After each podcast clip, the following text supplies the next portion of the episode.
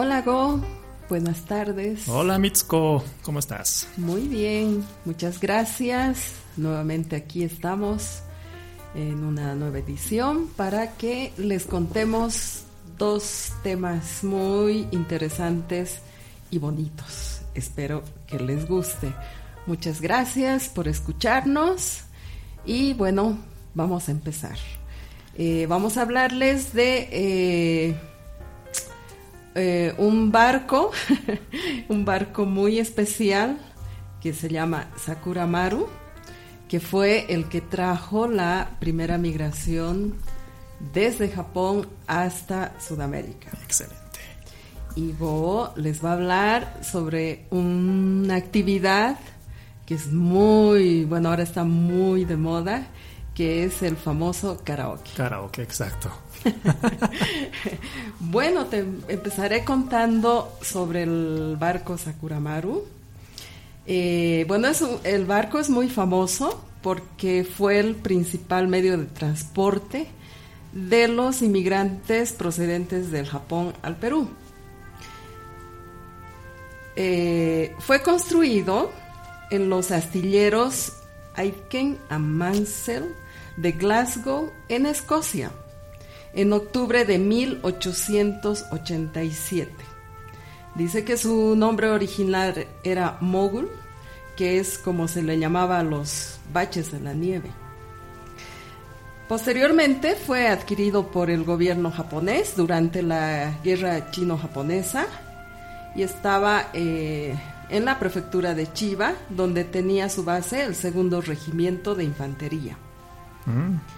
Y el primero de noviembre de 1896, o sea, casi 11 años, no, 10 años, 9, no, 9 años, ¿no? sé restar. el barco fue transferido eh, del Ministerio de Guerra al, a la empresa Nippon Yusen Kaisha, quien la rebautizó como Sakuramaru, en honor a la flor de cerezo. A ver, las características de este vapor era eh, que tenía un peso de 2.954 toneladas, o sea, era grande. No, bueno, era también para la guerra, ¿no? No sé cómo imaginarme ese peso. Sí, sí.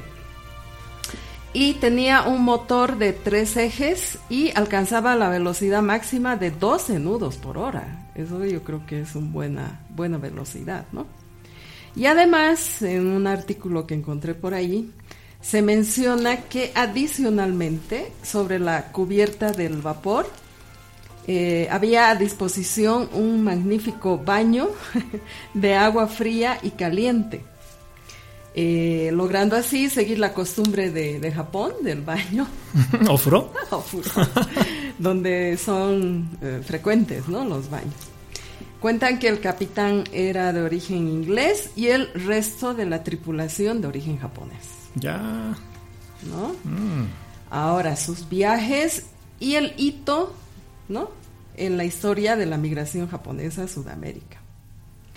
En, como comenté, 1896, de que después de que, la, que el Ministerio de Guerra transfiera a la empresa Nippon Yusen Kaisha, se dedicó a transportar inmigrantes a Hawái.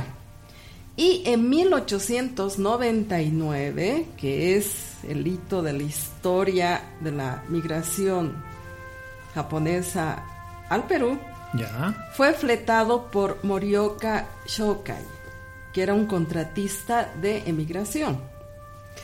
Y el 27 de febrero de 1899 partió el barco de emigrantes desde el puerto de Yokohama hacia el Perú, llevando a los 790 pioneros japoneses a un país muy diferente, pero que decían que huían también de la dura situación que vivía el Japón en la restauración Meiji.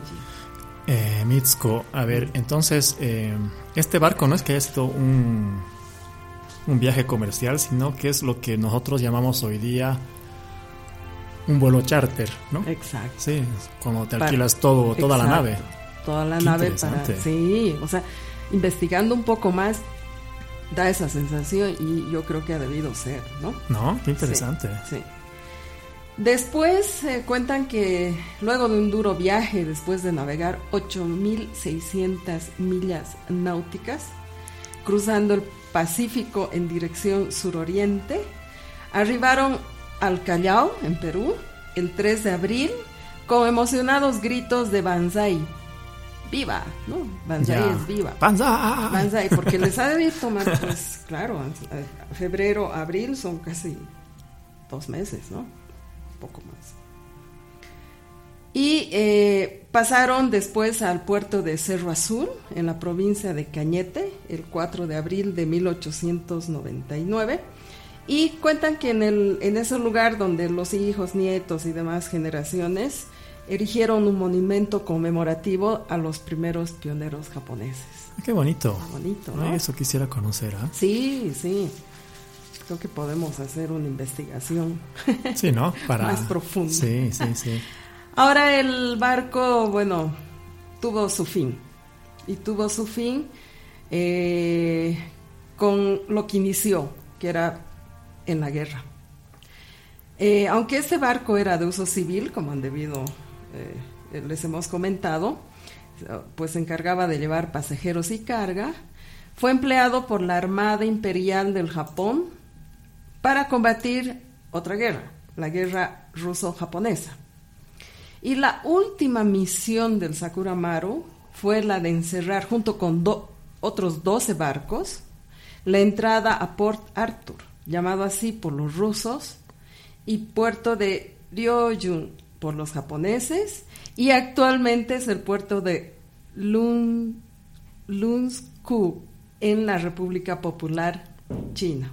Ya. Para que las fuerzas rusas replegadas en el mismo lugar, ¿no? No pudieran reordenarse y atacar a la flota japonesa. Entonces es como un bloqueo. Un bloqueo. Era un bloqueo de 12 barcos, ¿no?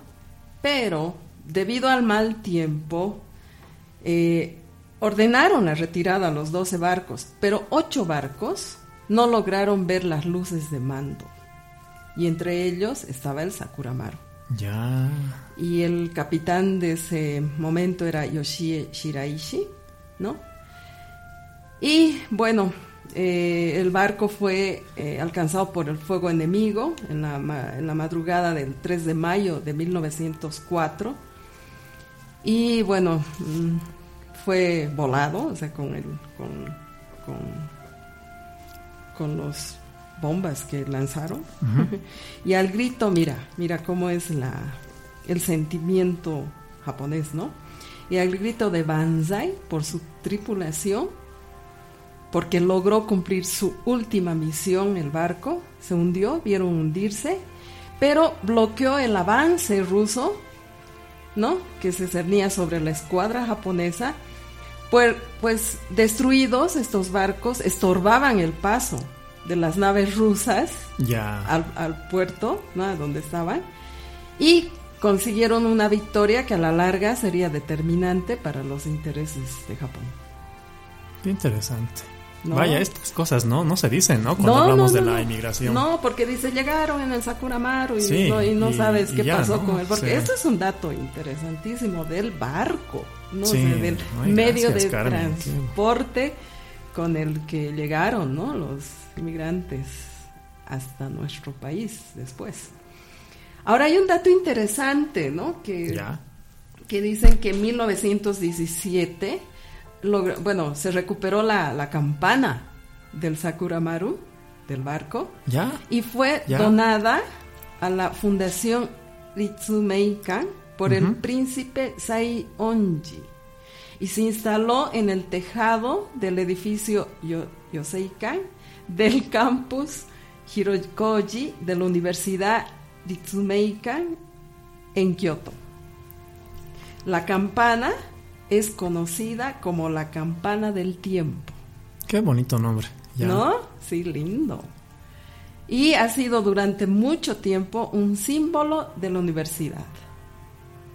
En 1981 cerró ese campus y se, traslada, se trasladó a otro campus en, en Kinugasa, en Kitaku, Ya. también en Kioto. En Kitako. Ah, mira. ¿Qué te parece? Vaya, ya tengo dos lugares que conocer. Sí. Tienes el monumento en, en Perú. En Perú, la Y esta campana. Mm, ¿No? sí, Qué te imaginas el, el barco, o sea, es pues todo un símbolo, Sí. ¿no? O sea, el medio de transporte con el que lograron llegar hasta aquí en un viaje tan largo. A ver, es desde febrero, finales de febrero, digamos queda un día de febrero, todo marzo Sí. y la primera semana de abril, ¿no? abril, sí. Es un mes y una semana más semana, o menos. Son casi, casi cinco semanas Sí, de viaje en barco, ¿no? sí, cruzando todo el Pacífico. Ah, Qué interesante, estos datos generalmente no, no me vienen a la cabeza. de- si eran tres meses, si eran dos días. Ahora sí es ¿Lo algo ves? certero, ¿no? Claro, cinco, claro. cinco semanitas. Sí, sí. Ya. ¿Qué te parece? Qué interesante, oye, gracias por Bonito, los ¿no? datos. sí, sí. cuando yo leía la, la historia de la primera migración, claro, el, el- siempre sale el nombre del Sakuramaru, ¿no? De Habrá hecho, que sí, siempre investigar lo hemos eh, después oyendo, que ¿no? otros barcos llegaron en- con los otros inmigrantes, ¿no? Sí, sería bonito, ¿no? sí, sí, Sí, sí. sí. Vamos a intentar buscar. Sí, de hecho, no sé si lo cuento ahora o es para otra ocasión, pero mi abuelo eh, era miembro de una tripulación de barcos Ah, y estuvo en dos barcos, ¿no? Uno se llamaba ah, Arzu, Aruzen Chinamaru, que es un barco argentina, y otro era Burajiru Maru. ah, mira, Y eran barcos comerciales que se dedicaban a, a llevar gente a, a Sudamérica. claro. Entonces, quién sabe si, no sé, tú Mi, mi papá, ¿no? Tus Eh, ancestros, los habrá que míos, no sé, ¿no? En, qué, en cuál vinieron. Pero claro, él no tenía ninguna vinculación con esta ola migratoria, ¿no? Ah, Salvo ya. que era miembro de una tripulación. Entonces, mira cómo da vueltas la vida. Sí. Y aquí ¿no? estoy. Interesante. Su Aquí nieto. estás, el nieto.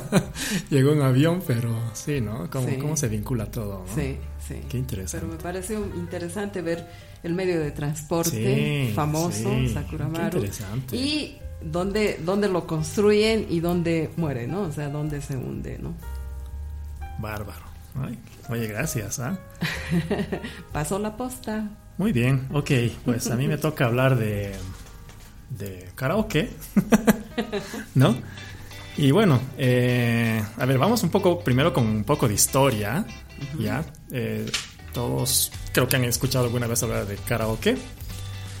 Y eh, bueno, investigando resulta que en 1950, se dice que el karaoke empezó en Japón, pero en 1950 un joven eh, de 24 años, Ir, Kratka, ¿no? fundó una empresa en Nueva York que se llamaba Music Minus One.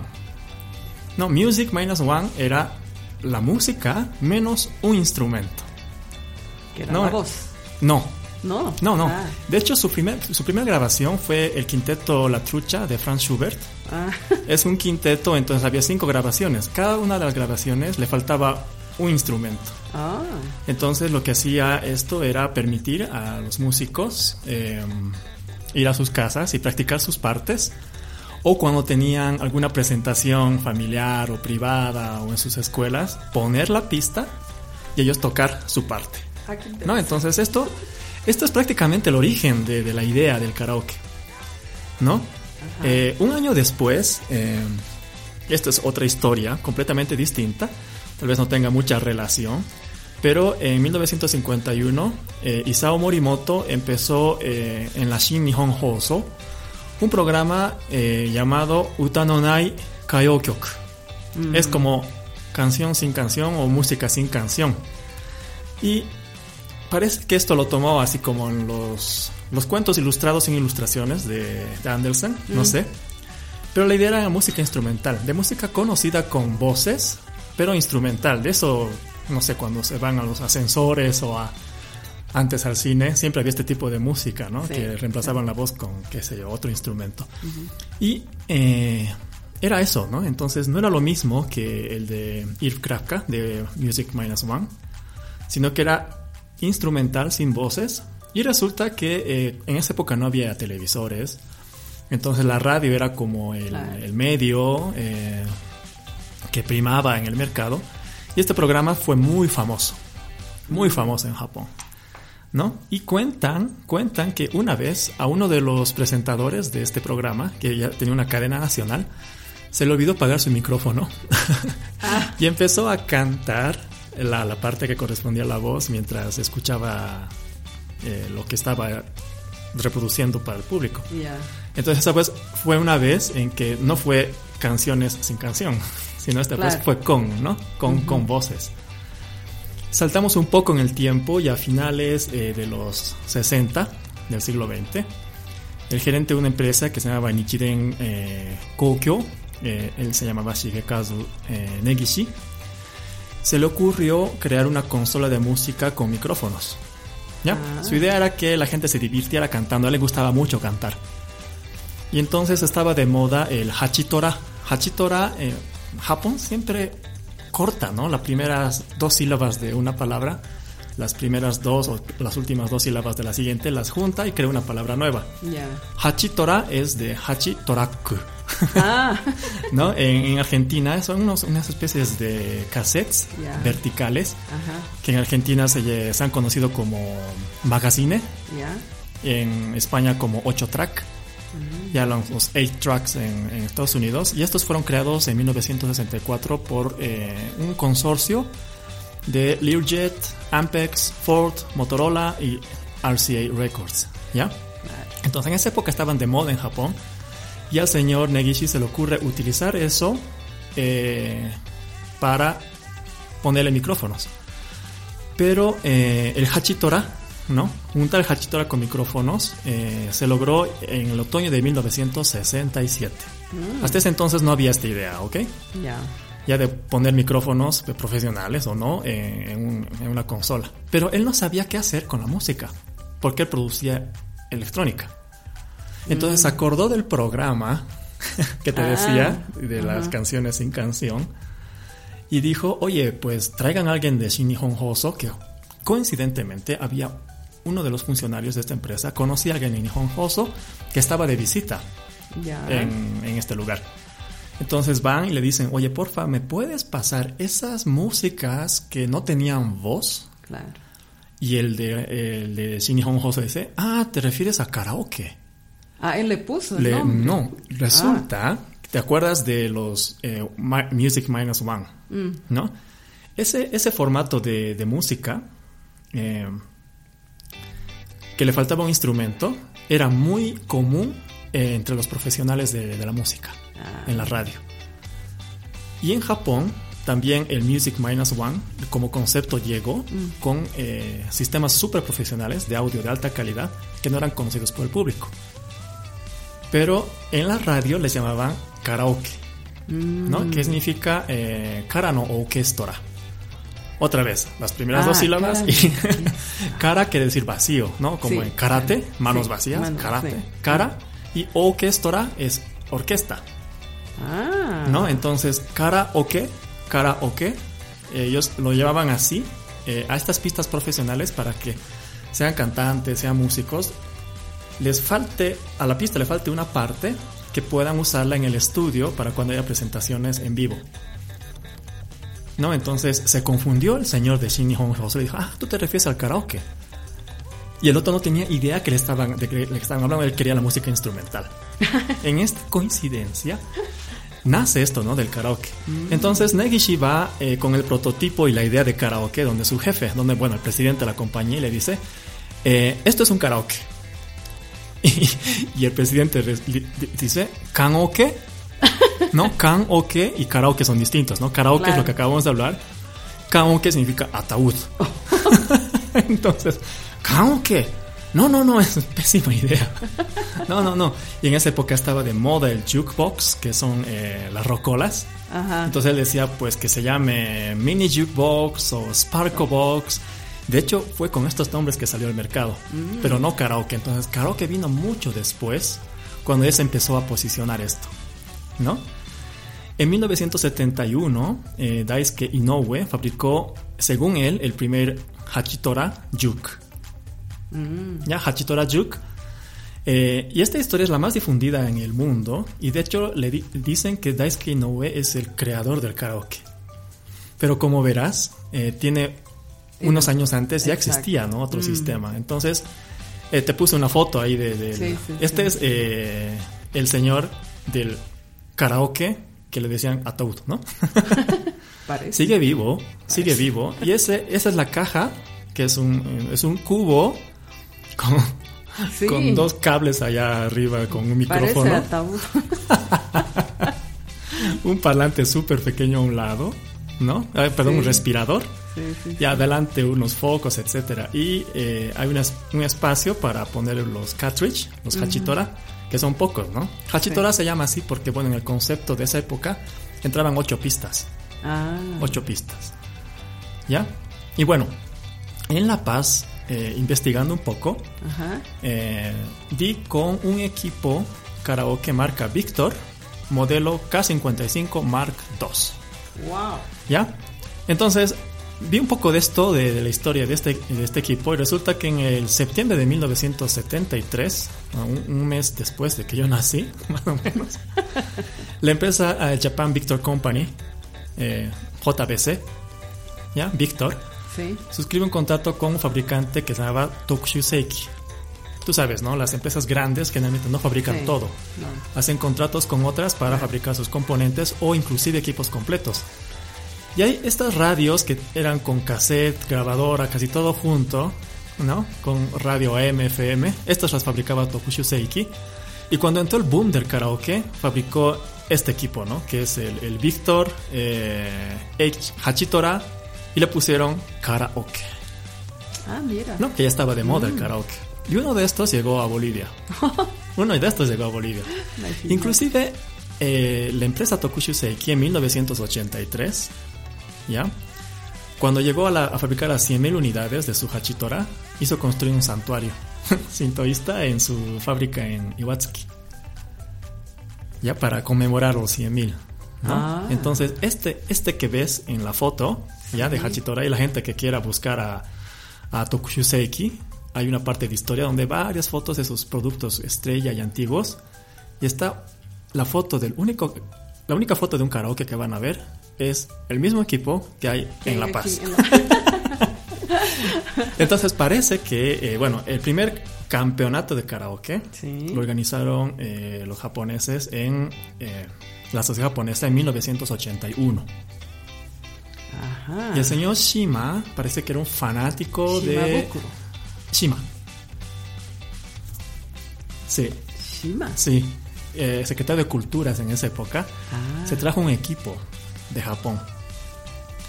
Parece que, eh, no voy a decir nombres completos por proteger su privacidad, pero, pero don Alejo N. ¿ya? Don Alejo N, que, le gustó esto del karaoke, eh, se lo compró. Parece que cuando se estaba yendo ya el señor Shima. Ah, ya se fue. Entonces sí. Y en esa época también, eh, bueno, eh, por ejemplo, mi padre también, que cuando viajaba a Japón, traía pistas en cassette. ¿No? Traía pistas, entonces eran estas típicas no instrumentales ya, porque en Japón ahora se dice que el aporte de Japón, aparte del, del Hachitora con micrófono y todo el sistema de karaoke, fue no poner música instrumental, sino crear pistas para que se puedan cantar fácilmente por un ah. amateur, que tienen algunas guías por ahí para que no perderse. ¿no? Entonces, ese fue, digamos, otro aporte de, de Japón mm. para el karaoke. Entonces trajo unos cuantos y eh, don Alejo N, que le encantaba, como quería más canciones, entonces grababa, esperaba los momentos de música instrumental en la radio y también se compraba cassettes de Richard Kleiderman, que tenía esta, para cantar encima, esta, esta onda, ¿no? De ah, Utano, Utano Nai Kayokyoku. es un poco esa idea. Y me cuenta, me cuenta su, su hijo que eh, don Alejo era tan tan fanático del karaoke ah. que las tapas de los cassettes las ponía con máquina de escribir. Oh. Con máquina de escribir las pistas. Y oh. tenía un cuaderno manuscrito. También mi papá parece que le ayudaba mucho en esto de traducir, no Ah, traducir, pero claro. pasar a Romaji, Aromagy, sí, eh, a, a letras, letras roma- romanas, ¿no? Para que Al alfabeto. alguien- al alfabeto romano, que alguien que no, no entiende japonés también pueda, pueda cantar. Mm. Bueno, Todo hasta ahora, ¿no? sistematizado hasta, ahora, ¿no? sí. Entonces no, no había pantallas, entonces era ahí, ¿no? Sí. Y bueno, eh, este equipo prácticamente tuvo un aporte importantísimo en las actividades de la sociedad japonesa. Me cuentan que, por ejemplo, eh, había estas reuniones de que van a una parrillada, una comida a la casa de un amigo.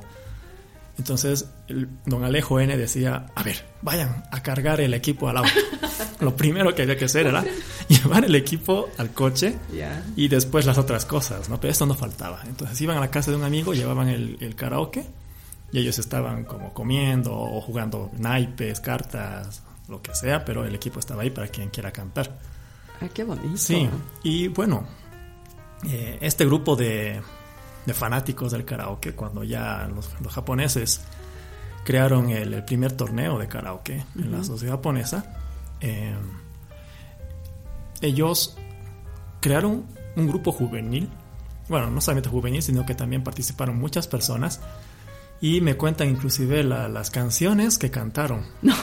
y de hecho, esto pasó también eh, en mi generación. Eh, como estamos tan lejos de, de- de la moda japonesa, Sí. no sabemos qué canción está sonando allá. ¿no? Entonces, eran las mismas canciones que trajeron en estos cassettes que venían en el, en el Hachitora. Wow. Entonces, eh, por ejemplo, don Gerardo K. cantó Sasanka no Yado, así. Uf. Antiquísimo. Sí. Y, eh, y otros, eh, por ejemplo, como no había pistas, lo que hicieron fue adaptar músicas eh, diferentes, por ejemplo, YMCA o Yellow Submarine, ¿no? Pero en japonés. Y paneles en japonés ellos, Claro. ¿no? Y parece que los, inclusive los primeros karaokes no cantaron todo en japonés. Entonces, Ah. Mira cómo es, ¿no? Cómo es este karaoke también eh, nos muestra cómo era la época, ¿no? Eh, Los japoneses como que eh, Issei, Nisei en esa época Sí, sí. dijeron no, no, no, que y, y cantaron, eh, ganaron, pero no solamente los, los japoneses, no porque no había que cantar en, en otro idioma, tiene que ser en español, entonces cambiaron las reglas y dijeron ya, ahora solamente en japonés. Ya, perfecto. Entonces se esforzaron, memorizaron, Claro. ¿no? Y, y pusieron baile, top un poco, no sé si acompañar eh, la falta de confianza de la pronunciación, pero Sí. con un cuerpo de baile, disfrazados, etcétera. Y les fue muy bien, pero tampoco ganaron. Y después pusieron la regla de que no, no, no, tiene que ser solamente canto. Nada de ponerle ahí bailes, etcétera. Y parece que hubo un momento en que ya se molestaron, dijeron, es que ustedes no quieren que participemos. Sí. ¿no? Entonces, no está claro si es porque eran Nisei Sansei o porque se iban un poco desviando del concepto de karaoke, ¿no? De cantar. sí. Pero eh, un año parece que no participaron. Ah, Estos- este grupo de, de entusiastas, pero era el mismo grupo que hacía la decoración del karaoke, Taikai. Entonces, un año no hubo decoración, eh, fue bastante aburrido. Claro. Y dijeron, ok, abrimos las reglas. Sí. Abrimos las reglas y, y que participen. Y de hecho, el karaoke se caracteriza por esto, Sí, ¿no? En, en sí, la Sociedad Japonesa de la Paz, Sí. uno va y muchas, muchas veces nos dicen, esto no es karaoke, Claro. esto es un show de talentos. Sí, ¿No? exacto. En algún momento hubo No ese- hubo eso. ¿no? Pero eh, y es así el origen de, de nuestro Mm, karaoke. qué bonito. ¿no? Sí. Y bueno, hay algunos datos. En 1981 participaron nueve grupos. Ah, de- bastante. Sí, hasta ahora tenemos la idea de que un grupo es cuatro temas, ¿no? Cuatro Sí, canciones. Más o menos. Mm. Y una canción puede ser un dueto, un trío, Sí, entonces no sí. siempre son cuatro personas, pueden Así ser es. más. Ajá. Eran nueve equipos, eh, estaban equipo de JICA o JICA, ¿no? la Agencia ajá. de Cooperación Internacional de Japón. Estaba la embajada, un equipo del Nikkei, así le llamamos nosotros De la a sociedad. Nihon Jinkai, la japonesa, o de la empresa Oki Mitsubishi, Ah. de San Juan. Ah, vinieron desde Sí. San Juan. desde bueno, seguramente eran los que vinieron a La Paz y crearon su propio equipo, ya viviendo acá, ¿no? Ah. Marubeni, Ah, eh, otra empresa. Sí, las, las damas y Toyota, que fue el, el que ganó. ¿No? Y, y ganaron y se daba premios por, por equipos. Y en el 83 ya hay por individuales. Ajá. 13 equipos participaron en el 83. y con 58 personas. Y ahí el hijo mayor de don Alejo N salió segundo en individuales. Excelente, excelente. Y bueno, eh, después eh, también hubo una persona, eh, don Andrés C., que creó el primer local de karaoke. Mm. Es decir, el primer lugar para ir a cantar karaoke tomando tragos. En La Paz. En La Paz. Mm. Fue un éxito, ¿eh? ¿Seguro? Fue un éxito. ¿Seguro? Dice que mucha gente, inclusive lo- los que trabajaban con, con japoneses, etcétera, traían a sus colegas bolivianos y les encantaba tanto que, que se hizo grande esto. Y después aparecieron otros karaokes de la comunidad de, eh, coreana o también de la comunidad china, Sí. ¿no? Entonces sí, hubo un boom de- del karaoke. Bueno, ahora karaoke hay No, por ya, todo lado, en en, en todo. todo el mundo, ¿no? Y el segundo fue, eh, bueno, este se llamaba karaoke Sakura. Igual Ah. que el Sakura El Maru. Maru. sí, para que veas. ¿no? Y el segundo El se llamó Subaru, bueno, segundo de japoneses, ¿no? Se llamó Subaru, ok. sí. Y fue muy buena recepción y una característica era que uno podía ir, comprar una botella de whisky Y dejar. y dejarla con, con tu marca. Sí. Y con marca. Y con marca, no sé eso de la marca, ¿no? Sí, era con marca. Ponían así ponían la Sí, fecha. ¿no? Eso sí. me contaban. Ya. y eso es, eso es la historia del karaoke en la ciudad de La Paz. qué bonito, interesante y, y mira, qué increíble, ¿no? Yo, en la sociedad realmente bien modernos, ¿no? O sea, aparecía algo y Mira, no sí. pasaba mucho tiempo y ya estaba, acá. aquí. Sí, sí, sí. sí. Entonces, eh, no sé cómo en la época, pero tomaban conocimiento y, y bueno, y, es- y traían y, bueno, y se hacían, ¿no? Sí. Entonces yo creo que eso es, eso también es importante, ¿no? Sí, bueno, tú sabes, soy fanático del karaoke. Pero lo que me gustó de esta historia es eh, el mensaje que, que yo aprendí de esto es nunca, nunca dejes o evites que la- los más entusiastas participen, Sí, ¿no? Sí. Puede que no entiendan lo que es el concepto que tú buscas, Sí. el karaoke, ¿no? Sí. Así filosóficamente. Pero si tienen mucho entusiasmo, nunca les impidas participar. eso es verdad. ¿no? Eso Eso es lo que un poco aprendí con esto eh, y cómo evolucionó felizmente, ¿no? Sí, Sí, sí, qué bonito. Y bueno, y hasta ahora es una de las actividades más, más eh, principales, digamos, de, Sí, de sí, toda sí. la en, en la sociedad japonesa de La Paz, ¿no? creo Y- que son dos, ¿no? Uno es el Undokai, ¿no? Sí, Del que ya, ya, del que ya hemos ya hablado. hablamos. Sí, Y el otro creo que es el karaoke, sí. así, ¿no? Y Sí. no hay donde perderse. No son estos dos, perderse. ¿no? Son Eh, estos dos los eventos hitos, estrella, hitos, ¿no? son Sí. hitos, ¿no? Y eventos estrella. Sí. Sí, y bueno, y, y la participación también, ¿no? O sea, anima a varios, eh, te obliga a prepararte. Sí. Bueno, pero la idea también, creo que una de las cosas que es eh, bonito en la sociedad es que no necesitas ser profesional. Para nada. ¿No? Sí. Lo que tú dices es una persona que tenga el entusiasmo y quiera hacerlo, Sí. se le abre la puerta, ¿no? Y bueno, y cante bien, cante mal, no importa, pero es que participe también, Sí. ¿no? Y participe, eh, en realidad no es un concurso de canto, pues, no, No, no, No, no, no. es un concurso, es un evento donde todo el mundo participa y comparte, porque también hay sketch cómicos, bueno, ahora ya Sí, sí. se ha introducido eso, o sea, mucha creatividad también en presentar los temas, ¿no? Y los premios también, ¿no? No rompen el concepto del Undokai Ah, sí. de que todos, todos Todos. ganan su premio, ¿no? Sí, todos, todos. O sea, uno de los premios más cotizados, me acuerdo siempre, es la bolsa de arroz japonés. O sí, ¿no? Depende de la época, ¿no? Me acuerdo, hace sí. mucho también ponían eh, pasajes de avión para ir a Santa Cruz. ah, eso era Estaba ya- enganchado porque había el nacional de karaoke en Santa Cruz, Claro. por ejemplo, entonces estaba un poco enganchado. Una época también la- las cajas que donaban la, o la embajada o JICA, Sí. Que ponían puro productos japoneses, Sí, ¿no? eso era- Ramen. ¿no? Sí. Sí, eso Todos era- apuntaban a eso. Todo, sí, así yo quiero ¿no? eso. O las donaciones de Kaisi, que es una cooperativa agrícola Sí, que está en agrícola. Santa Cruz. Los huevos. que los daban huevos, huevos, ¿no? Los huevos, claro. Oh, Salía- una te salías con tu maple de Sí. huevos Y eh, súper útil, además. Y a los premios más altos, ya el arroz que también donaban eh, O que siguen donando, ¿no? A sí, sí, A, mí una vez me tocó una botella de saque gigante. me duró, me duró mucho. ¿Ah, sí? yo me acuerdo que una vez en grupo ganamos un, un umeshu. En individual, alguien ganó un umeshu. Y había como tres botellas de umeshu. Y y bueno, esto les contamos a todos que nos oyen y que eh, cuando hay estas cosas, participan como seis, siete personas en un grupo porque hay cuerpo de baile o coro, etcétera. Entonces nos dan un premio que puede ser una bolsa de chocolates más una bolsa de arroz y, y, un maple de 30 huevos. Entonces lo que hacemos es reunirnos en alguna casa y dividirnos esto y separar las cosas en bolsas separadas, etcétera. Pero el trago no lo podemos separar en botellas pequeñas. Entonces lo que hacemos es para llevar, pero en el estómago, ¿no?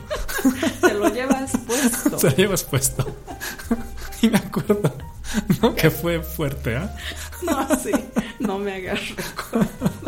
Fue muy divertido, muy divertido. Además, se trata de eso, ¿no? O sea, el post es divertirse, es compartir, ser más amigos, ¿no? Es, eso es lo lindo, lo lindo de todo esto. Es la comunidad Nikkei. Eso es Mitsuko, no, qué bueno recuerdos. Sí, ¿no? Ok. Bueno, muchísimas gracias. Por hoy concluimos con estos dos temas que espero que les haya gustado. Y bueno, será hasta una próxima edición. Gracias, Go. Nos Gracias, Mitsuko. Chao, chao.